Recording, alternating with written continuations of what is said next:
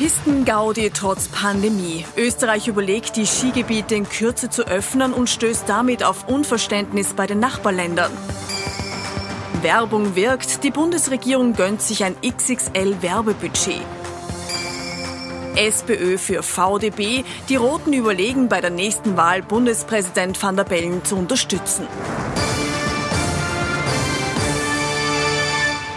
Ich wünsche Ihnen einen angenehmen Sonntagabend. Herzlich willkommen zu unserem politischen Wochenrückblick. Mit dabei unser Politikexperte Thomas Hofer. Schönen Sonntagabend. Schönen guten Abend. Und unser Meinungsforscher Peter Heik. Auch Ihnen einen schönen Sonntagabend. Schönen Herzlich willkommen. Hallo. So, erstes Thema bei uns in der Sendung natürlich wenig überraschend wieder mal Corona. Wir sind mittendrin im zweiten Lockdown. Die Zahlen sinken, aber nur ganz ein bisschen. Und ganz, ganz großes Thema in dieser Woche politisch war die Frage, ob es heuer überhaupt noch einen Start in die Skisaison geben wird. Das ist natürlich vor allem für die Bundesländer im Westen ganz besonders wichtig. Und diese Debatte wurde sehr emotional geführt. Eiszeit herrscht derzeit zwischen Österreich und unseren beiden Nachbarländern Deutschland und Italien. Und zwar seit der italienische Regierungschef Giuseppe Conte Anfang der Woche vorgeschlagen hat, doch bitte über Weihnachten europaweit alle Skigebiete geschlossen zu halten. Wir können nicht einfach mitten in der zweiten Welle die Weihnachtszeit in den Bergen verbringen, wie wir das in vorherigen Jahren gemacht haben. Das müssen wir auf jeden Fall verhindern. Uns geht es ja nicht um die Spaß und die Freude am Skifahren zu verbieten. Äh, Bayern ist zum Beispiel ein großes Skifahrerland. Ähm, aber wir machen uns einfach Sorge, was Österreich betrifft. Äh, massenhafte Skilifte und an der Gondel stehen, anstehen und, und Skihütte und ähnliches mehr. Und Après-Ski kann ich mir nicht vorstellen. Der bayerische Ministerpräsident Markus Söder erinnert an den einstigen Corona-Hotspot Ischgl, wo die Vorbereitungen für die heurige Saison schon laufen. Deutsche werden jedenfalls aus Bayern kaum kommen, denn selbst Tagestouristen müssen bei ihrer Rückkehr in Quarantäne. Österreich bleibt aber dabei, sobald es die Infektionszahlen zulassen, sollen die Skigebiete aufsperren dürfen. Ich kann Ihnen nur sagen, wenn jemand alleine laufen geht im Moment, dann ist das ähnlich gefährlich, wie wenn jemand alleine eine Skitour geht. Da hat er ähm, ein Ansteckungsrisiko, das liegt bei null. Ähm, wenn jemand äh, einen Lift verwendet, dann ist das ähnlich, wie wenn er ein öffentliches Verkehrsmittel äh, verwendet. Ähm, und anhand dieser Gesichtspunkte muss man Entscheidungen treffen. Sollte die Europäische Kommission trotzdem überlegen, ein generelles Wintersportverbot auszusprechen, dann braucht es für die heimischen Betriebe, für diese gesamte Branche einen Umsatzersatz von der Europäischen Union. Massentests sollen ab kommender Woche mehr Klarheit über das Infektionsgeschehen bringen. Wie die Zahlen dann aber Mitte Dezember aussehen müssten, um die Skigebiete zu öffnen, sagt die Regierung nicht. Hotels, Gastronomen und Seilbahnbetriebe hängen jedenfalls weiter in der Luft. Wenn man in diesen Wochen mit Hotelbetreibern im Westen spricht, dann sagt man, okay, was auch immer kommen mag, wir würden nur ganz gern wissen, was jetzt passiert. Ähm, ist das in der momentanen Situation, also heute Sonntag, überhaupt realistisch, dass äh, da vor Weihnachten noch die Skigebiete aufstehen können, bei, aufsperren können bei diesen Zahlen, die wir aktuell haben? Also ich bin jetzt ja. nicht der Experte für diese Frage, aber ich glaube nicht. Ja. Also äh, die Zahlen sind nach wie vor sehr, sehr hoch für einen Sonntag, heute noch immer 4000. Also ich kann mir schwer vorstellen, dass man da sagt, vor Weihnachten, äh, jetzt geht's wieder los, so wie früher, wie das der Herr Anschober noch vor zwei Wochen Wochen gesagt hat, Weihnachten wie früher. Also ich glaube nicht, dass es das geben wird. Herr, äh, muss Sebastian Kurz nicht ganz froh sein um diese Diskussion? Wir haben am Wochenende gehört, es gibt massive Kritik an den Massentests. Erstens beginnen sie jetzt später. Anscheinend wurden die dann auch noch viel zu teuer eingekauft. Und jetzt gibt es doch ein Thema, das wir in Österreich kennen, wo es auch sofort eine Reflexhaltung gibt. Alle Österreicher, alle gegen uns. Die wollen uns das Skifahren verbieten. Naja, also da wäre ich mal vorsichtig, weil äh, diese Position können Sie möglicherweise in Vorarlberg, in Tirol, in Salzburg, vielleicht in Abstrich noch in Oberösterreich und der Steiermark oder in Kärnten aufziehen. Aber ich glaube, grundsätzlich wird das nicht funktionieren. Wichtiger ÖVP-Länder. Ja, na, das ist richtig, aber es, das Skifahren ist den Burgenländern äh, herzlich egal bis zu einem gewissen Grad, nämlich als, als, als Landesindustrie, wenn man so will, weil das Güssinger Hügelland ist jetzt nicht so ausgeprägtes Skifahrergebiet. Ähm, und auch Peter Hacker hat seine Position für Wien schon relativ klargelegt, indem er gesagt hat, na ja, man muss das halt leider aussprechen, die Skisaison ist vorbei. Ähm, er tut sich da natürlich leicht, ähm, weil das Skifahren auch in Wien hohe Wandwiese etc. ist auch schon lange Zeit her, dass es dort einen, einen, einen Slalom gegeben hat. Also wie gesagt, diese Position wird der Kanzler so nicht einnehmen können, aber er steht natürlich unter Druck, weil das natürlich eine ganz, ganz große ähm, eben Industrie ist, ähm, die ins, ins Fahren kommen muss. Das Problem ist, ich kann auf einer einen Seite, wie der Kollege Hofer gesagt hat, eben nicht sagen, Weihnachten wie früher oder Skifahren wie früher und auf der anderen Seite sagen, uh, bei den Schulen müssen wir aber vorsichtig sein, da müssen wir bitte gestaffelt und da brauchen wir neue Turnsäle und, und Fest, Festzelte, wo wir die Schüler und Schülerinnen hineinsetzen. Also das wird sich möglicherweise nicht ausgehen. Ich glaube, man sucht äh, von der Regierungsseite ein bisschen nach einem Aus, ähm, Ausweg, indem man sagt, ja, na, wir hätten ja gemacht, aber leider Gottes hat man uns nicht lassen. Ja, aber jetzt können wir uns da vorstellen, dass der Druck gerade aus Tirol, äh, aus Vorarlberg und auch aus Salzburg unglaublich stark äh, ist momentan auf den Kanzler. Weil da geht es ja auch um enorme wirtschaftliche Interessen. Natürlich ist das so. Und die Frau Köstinger hat es ja im Beitrag auch gesagt, nicht? Also äh, wenn uns die EU quasi verbietet, äh, die böse EU wieder mal, äh, unsere Skigebiete aufzusperren, na, dann soll sie auch dafür zahlen. Das ist sozusagen aber sie muss es ja gar nicht das letzte ne? Argument. Eben. Ja. Und das ist der Punkt. Es wird, äh, glaube ich, die Macht des faktischen Dasein. Es werden einfach schlicht und ergreifend, jedenfalls nicht in den Weihnachtsferien, wird man dann sehen, wie es mit den Semesterferien, Winterferien woanders ist. Äh, Skisaison dauert ja bis in den, bis nach Ostern hinein, wie wir aus Ischgl wissen von vergangenem Jahr, oder von diesem Jahr eigentlich, Entschuldigung, gefühlt schon länger her.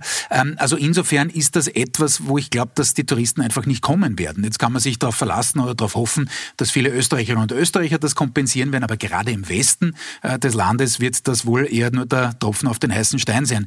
Äh, und insofern ist das natürlich eine Problematik, so wie es der Kollege Hayek angesprochen hat, für den Kanzler, der einerseits sehr, sehr hart äh, äh, agiert, sehr, sehr äh, forsch auch für den Lockdown der Schulen war und andererseits hier natürlich genau in der Zwickmühle ist, wo natürlich die wirtschaftlichen Interessen äh, dastehen, vor allem des Westens. Was nur auch diese Woche war, und das ist aus meiner Sicht vielleicht sogar noch ein wenig dramatischer ähm, von der Situation her für den Kanzler, es wird schon langsam absurd, äh, wie sich äh, es äh, die Republik und die Bundesländer gegenseitig einschenken. Das kann nicht sein. Stichwort, Wenn man, Stichwort Massentests, ich wollte es gerade sagen. Ähm, dass man also zuerst sehr überhastet sagt, und jetzt werden alle getestet am Wochenende vor Weihnachten oder in den Tagen vor Weihnachten. Dann preschen die ersten vor und sagen, na na, wir machen das früher, wir machen es jetzt alles gestaffelt. Und mit dem letzten Höhepunkt, dass Wien offensichtlich beweisen will, ähm, dass das alles nicht geht, indem man nämlich überstürzt das ankündigt und dann auch noch, Entschuldigung, in drei äh, auf drei Standorten mit jeweils 100 Teststraßen nebeneinander äh, offensichtlich die Teilnahmerate äh, bewusst drücken will. Das ist jetzt mittlerweile ein Politikhack, das, ich, das glaube ich nach hinten losgeht, äh, denn da geht es nur mehr um die äh, jeweilige Profilierung und darum, es dem jeweils anderen ähm, eben möglichst schwer zu machen. Aber das zeigt doch gerade ein Beispiel Wien, Wiener Bürgermeister und äh, Sebastian Kurz Kanzler. Da sind einige Rechnungen offen aus dem letzten halben Jahr, vor allem aus der Zeit vor der Wienwahl. Ja, das sind sie. Das haben wir hier oft genug besprochen, nur ganz ehrlich, aus Sicht der Bevölkerung ist das ziemlich, ich bin jetzt in, in Wien, äh, ist das ziemlich Bovidel, weil ob sich die Herrschaften jetzt zwischen Bundeskanzleramt und Rathaus äh, da nicht mögen und sich gegenseitig eben, wie gesagt, eine, eins einschenken wollen, äh, das ist deren Kaffee, aber da geht's jetzt schon um die Bekämpfung der Pandemie. Und da würde ich meinen, dass das mittlerweile nicht mehr gut ankommt, ähm, dieses Hickhack so quasi auf höchster Ebene, sondern da sollte man schon, ähm, zumindest was die Abwicklung dieser Tests, dann der Impfungen angeht, schon an einem Strang ziehen und das ist derzeit absolut nicht der Fall. Sie haben es gerade angesprochen, Bekämpfung der Pandemie, da ist natürlich die ganz, ganz große Hoffnung, die Impfung und da hat es in dieser Woche einen ganz großen und wichtigen Termin gegeben. Sebastian Kurz mit der EU-Ratspräsidentin Ursula von der Leyen. Ein kleiner Pieks mit großer Wirkung. Die EU hat bei sechs Herstellern Corona-Impfstoffe vorbestellt. Zwei stehen schon kurz vor der Zulassung. EU-Kommissionspräsidentin Ursula von der Leyen sprüht in einer Videokonferenz mit Sebastian Kurz vor Optimismus. Denn wenn alles nach Plan läuft, bekommt die EU im Laufe der nächsten Monate zwei Milliarden Impfdosen. Was heißt das für Österreich? Ähm, ihr seid zwei Prozent der Bevölkerung in Europa und ihr habt Zugriff auf zwei Prozent der Impfdosen. Das heißt, es wird eine große, große Zahl von Impfdosen mehr als Österreich selber wahrscheinlich brauchen wird. Bis nächsten Sommer könnten alle Österreicher, die wollen, die zweifache Corona-Impfung bekommen. Dafür ist auch eine enorme Logistik notwendig, vor allem was etwa Kühlketten betrifft. Der Bundeskanzler sieht Österreich bei einem Besuch des Pharmahändlers Quidster gut vorbereitet und rechnet mit einer breiten Impfbereitschaft der Bevölkerung. Ein kritischer Wert, der immer genannt wird, ist hier ungefähr bei 70 Prozent. Ich bin zuversichtlich, dass wir in diese Größenordnung kommen werden. Einen möglichen Überschuss an Impfdosen sollen ärmere Länder außerhalb der EU zur Verfügung gestellt bekommen, etwa am Westbalkan oder in Afrika. Und da geben wir den Ball natürlich gleich weiter an den Meinungsforscher. 70 Prozent wünscht sich Bundeskanzler Sebastian Kurz bei der Impfung. Ähm, ich wette ja nicht. Ja. Sicherheitshalber nicht. Habe ich aber, Ihnen gar nicht angeboten. Aber, aber 70 Prozent ja. werden wirklich, wirklich schwer. Also wir, wir, wir haben Umfragen, äh, da, da sagen circa 20 Prozent, sie werden ganz, ganz, ganz sicher die Impfung abholen. Es sind auch tendenziell ältere Menschen, muss man dazu sagen. Ähm, und bei, beim Rest der Bevölkerung, da streut das sehr von, von naja, ich überlege mir das möglicherweise und vielleicht bis sicher nicht. Ähm, einen Vergleichswert zu bringen, das heißt nicht, dass ich jetzt die Grippe mit, mit dem Virus vergleiche, mit dem Coronavirus vergleiche, aber vom Impfverhalten her, bei der Grippeimpfung gehen 8 Prozent jährlich zur, zur, zur Grippeimpfung. In diesem Jahr sind es etwas mehr, circa die, die doppelte Menge, weil man auch dazu aufgerufen hat. Aber aus, aus heutiger Sicht 70 Prozent, auch übers Jahr gerechnet, eben ähm, bis Ende, vielleicht in den Herbst hinein, dass es da wirklich zu 70 Prozent einer Impfquote kommt, also das wage ich fast zu bezweifeln. Könnte man äh, sein, könnte es sein oder könnte man sich vorstellen, dass äh, es zwar keine Impfpflicht gibt, aber dass es möglicherweise an soziale Leistungen geknüpft wird, wie zum Beispiel beim Mutter-Kind-Pass, wo man ja die Untersuchungen machen muss? Äh, ja, ob das jetzt staatlicherseits so kommt, das wage ich auch zu bezweifeln, aber Sie haben schon recht. Es wird erstens überlegt, ähm, offensichtlich im Hintergrund wirklich eine Art Impfpflicht für Gesundheitspersonal. Äh, also Ärztinnen, die sind ja sehr Ärzte, defensiv, haben Sie mal erzählt, was die Impfungen betrifft. Äh, da glaube ich, streut das auch ein wenig, äh, würde ich meinen. Da ist sicherlich die Impfbereitschaft generell äh, wohl höher, aber das heißt jetzt nicht, dass alle da äh, sofort äh, jubelnd äh, sozusagen sich die Impfung verabreichen lassen wollen. Aber äh, ich glaube jetzt zu, zu der Frage sozialer Druck zurück. Ähm, es gibt schon erste Fluglinien, jetzt weltweit gesehen, die sagen, bei uns fliegen nur jene, die geimpft sind. Und sowas kann ich mir schon vorstellen, dass man sagt, einfach auch von einzelnen Branchen her, äh, dass es da eben den Druck gibt, nur jene, die sich da impfen haben lassen, äh, zu befördern, sonst irgendwie äh, eine Leistung in Anspruch nehmen zu lassen. Das kann durchaus sein. Und das, was man einfach überkommen muss in der, in der Bevölkerung, ist schlicht und ergreifend die Skepsis, die da ist, auch bei jenen, die die Impfung grundsätzlich schon äh, positiv finden natürlich, dass man sagt, naja, wie gut ist das getestet? Da hat zwar die Pharmawirtschaft alles getan, es gibt diese Rolling Reviews etc., gar keine Frage, aber natürlich gibt es da eine Grundskepsis, äh, die bei vielen da ist und äh, noch dazu natürlich auch die, wie man auch sieht in den letzten Wochen und Monaten, Monaten die Einstellung, naja, mich wird schon nicht erwischen, ich bin eh gut beieinander, also was brauche ich das? Und diese Kombi, die wird natürlich schwierig. Und es wird sehr, sehr spannend werden, nämlich von, auch von politischer, medialer Seite, denn die Medien fragen ja jetzt schon bei jedem führenden Politiker und Politiker nach, na und wie schaut es bei Ihnen aus? Lassen Sie sich impfen? Und da gibt es dann ähm, Menschenminister wie äh, Rudi Anschuber, der gesagt hat, ja, selbstverständlich machst. Peter Hacker hat es ein bisschen ausweichend beantwortet. Peter Hacker hat gesagt, nein, er möchte sich da nicht vordrängen, er ist ja nicht Risikogruppe. Ähm, das wird noch ein sehr, sehr spannendes Spiel, das auch wahrscheinlich wahrscheinlich vom Boulevard gespielt werden wird. Wobei da, also ich, ich habe das Interview vom Hacker auch gehört, äh, war auf Ö1. Ähm, Schlechte Argumente hat er das gar nicht. Äh, nicht in dem Sinn, wo er gesagt hat, naja, es ist und das ist tatsächlich ein Problem. Äh, wie es die Politiker machen, machen sie es falsch. Sind sie die Ersten, die sich impfen lassen hast? Na gut, das sind die Privilegierten, die kriegen es zuerst. Äh, warten sie drauf, heißt sofort natürlich, na, jetzt trauen sich die auch nicht. Also da ist es wirklich sehr schwierig, die, die, die richtige Mischung quasi kommunikativ zu finden. Und es werden auch noch die Gesundheitsexperten und Expertinnen in die Ziehung kommen, weil auch die, bei denen wird man sagen, was ist jetzt mit euch, warum lasst ihr auch nicht die? Das wäre im Übrigen von der werblichen Geschichte ein Ansatz, wirklich herzugehen. Das hat man überhaupt nicht gemacht bisher in der Corona-Krise. Ich war gerade in den Vereinigten Staaten vor ein paar Wochen, wie Sie wissen. Äh, und da gibt's wirklich diese Testimonial-Kampagnen, auch für das Maske tragen etc., wo wirklich in einzelne Zielgruppen hinein sehr, sehr glaubwürdige Kommunikatoren ähm, einfach ihre, ihre Stimme dafür abgeben. Daran könnte man Andreas Gabalier wäre zum Beispiel sein Testimonial für die Impfung. So, jetzt haben wir die Werbekampagne auch erfunden. Vielen Dank an der Stelle. Äh, ganz kurz noch Frage der Woche. Wir sind ja mitten im Lockdown, also wir sind noch weit entfernt von der Impfung. Wie schaut's denn da aus? Haben die Österreicher mittlerweile da oben oder?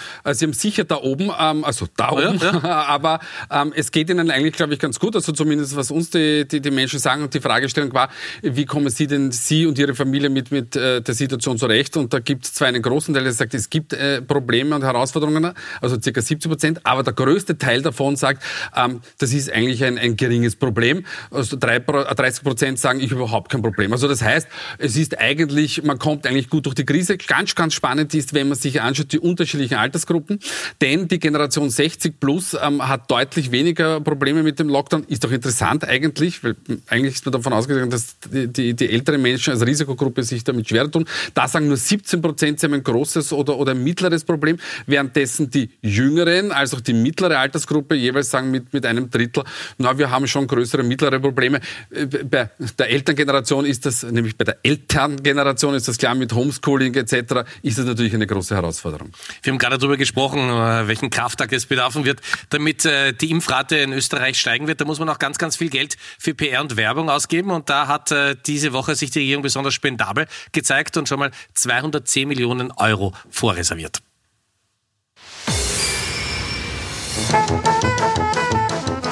Bühne frei heißt es fast täglich für türkisgrüne Regierungsmitglieder, auch diese Woche. Seit dem Ausbruch der Corona-Krise vergeht kaum ein Tag ohne Pressekonferenz. Damit die Message aber auch richtig ankommt, hat die Regierung ein beachtliches PR-Budget für eine gemeinsame Kommunikationsstrategie ausgeschrieben. Money, money, money. Und zwar für insgesamt bis zu 210 Millionen Euro über vier Jahre. Viel Geld. Zu viel für den Geschmack der Opposition. Sieben Millionen Euro für den Kampf gegen Gewalt an Frauen. Auf der anderen Seite 210 Millionen Euro für Eigenwerbung, für Eigen-PR. Das ist vollkommen unverständlich. Herr Bundesminister, Sie haben hier die einmalige Chance aufzustehen und zu sagen, ui, da ist uns was passiert. Das ist natürlich völliger Wahnsinn.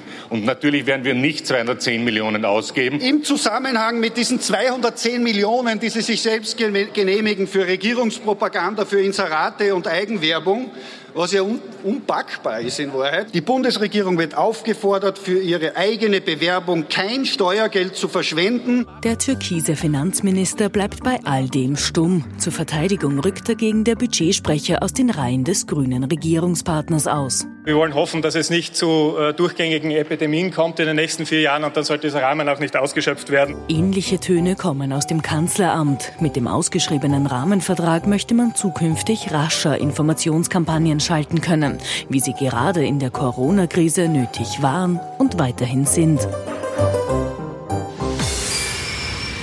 Also man merkt, man spricht von einem Rahmen, den man nicht ausschöpfen muss. Äh, wir alle kennen das. Der wird dann meistens ausgeschöpft.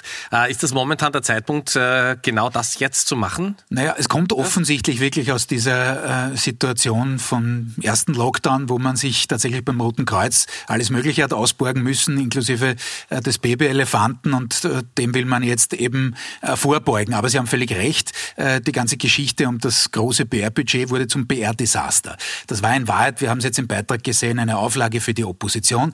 Wobei ich sage schon dazu, und das ist jetzt keine Verteidigungsrede für die, für die ähm, aktuelle Regierung, aber es haben noch alle Parteien, die in einer Regierung gesessen sind, dann ganz gerne auch ein bisschen was ausgegeben für Inserate, gerade in speziellen Medien. Also da würde ich jetzt keine Partei, Partei ausnehmen. Aber ja. die Dimensionen sind schon neu. Ja. Die Dimensionen sind neu, wobei man dazu sagen, es stimmt. Ja, äh, und äh, trotzdem war es eben so, dass man teilweise da bisher gar keine Rahmen hatte, dass man dann über parlamentarische Anfragen der jeweiligen Oppositionsparteien dann erst nach und nach draufgekommen ist, was da alles gemacht wurde. Aber Sie haben völlig recht, äh, die, der Rahmen ist ein sehr, sehr hoher. Und in meinem Job drehe ich mich einfach um und sage es anders. Ist es nicht einfach Zeit, dass das super professionalisiert wird in einer Medienwelt, in der wir leben? Dass das super professionell angeht? Weit voraus äh, ausschreibt, Agenturen beauftragt, damit man im Fall der Fälle. Ja, aber das ist ja, ja jetzt, jetzt auch der Fall. Also es, das, das geht ein bisschen unter in dieser Debatte. Und ich bin beim Kollegen Hofer, das ist natürlich ein, ein PR-Desaster äh, erster Güte, nämlich noch in, in dieser Situation. Aber grundsätzlich ist es ein Schritt in eine Richtung von Professionalisierung. Man, man, man sagt ganz transparent, es gibt einen Rahmen, ähm, es gibt eine, eine, eine Ausschreibung, ähm, man kann mehr oder weniger, wenn man so will, die Regierung jetzt daran festmachen dass der Rahmen so hoch angesetzt wurde und das weggerechnet wurde von der Pandemie, setzt halt voraus, dass wir jedes Jahr jetzt eine Pandemie haben.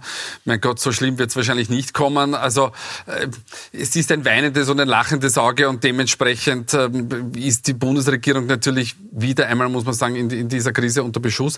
Aber es ist diesmal nicht so schlimm, wie es die Kritiker manchmal darstellen wollen. So, und jetzt genug der Pandemie. Wir bleiben aber in der Innenpolitik. Überraschung.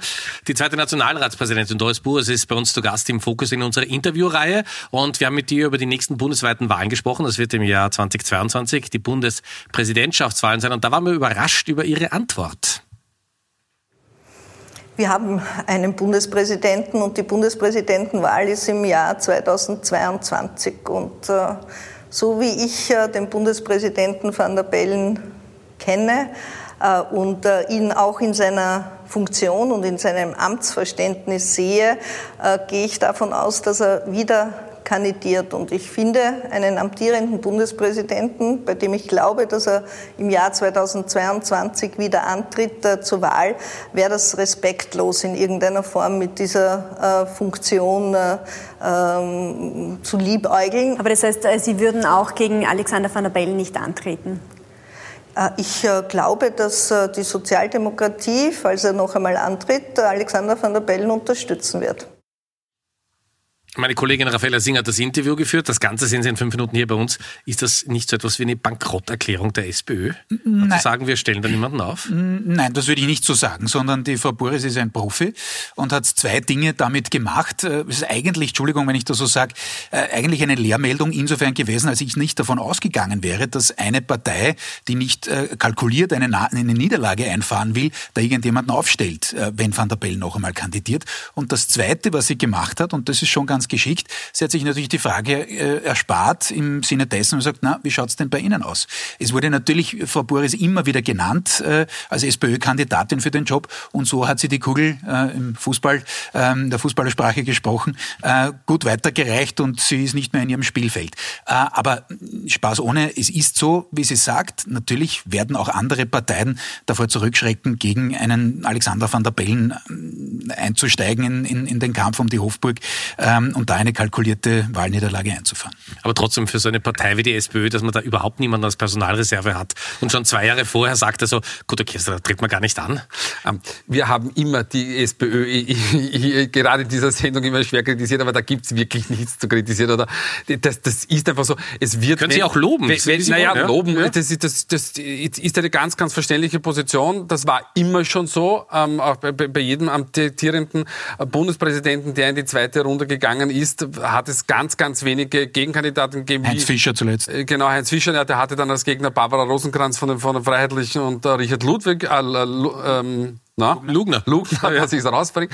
Ähm, also das wird hier wahrscheinlich ähm, genauso sein. Richard Lugner vielleicht nicht, aber ähm, und dementsprechend ist es ganz klar. Viel, viel spannender wird sein, wie verhält sich die ÖVP, aber ich gehe davon aus, dass auch sie wahrscheinlich ähm, Alexander van der Bellen unterstützen wird.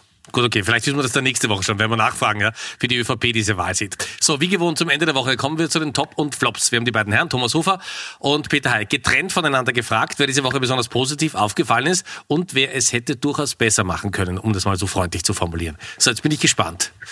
Ah, okay, da haben wir Alexander van der Ja, Alexander van der Bellen, ähm, ja. Ich, danke, ja. ich, ich, nehme das Wort. Ähm, ich habe als Top der Woche ähm, ähm Hermann Schützenhöfer, ähm, schlicht und einfach deshalb, weil er in einem Interview mit der Tiroler Tageszeitung gesagt hat, ähm, naja, die zweite Welle, das muss die Politik schon auf ihre Kappe nehmen. Da hat man das einfach falsch kalkuliert und falsch eingeschätzt. Das finde ich sehr gut, wenn, wenn ein führender Politiker ähm, diesen Fehler auch eingesteht.